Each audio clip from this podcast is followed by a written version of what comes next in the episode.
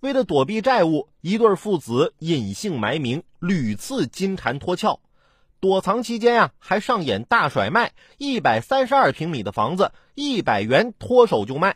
二零一七年，重庆人蔡某红、蔡某明父子俩因为合同纠纷，在云南省丽江市华坪县欠下了三十二万余元的债务。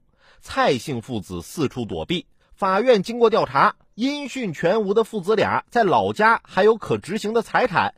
执行小组决定以房找人，一百三十二点六三平米、售价仅一百元的房子的买主，竟然是蔡某自己的女儿。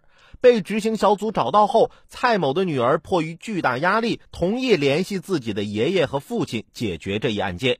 一周后，被执行人蔡某明主动联系了申请人，协商还款事宜，并委托人到法院交清了执行款。你以为我凭本事欠的钱，凭啥要还啊？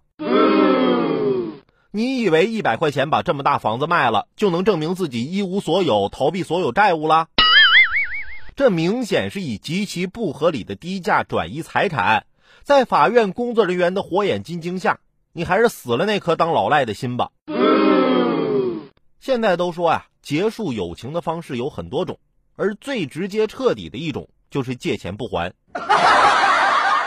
所以啊，我平时非常害怕那些长久都不联系的朋友突然联系我找我借钱，害怕就此会失去一个朋友啊。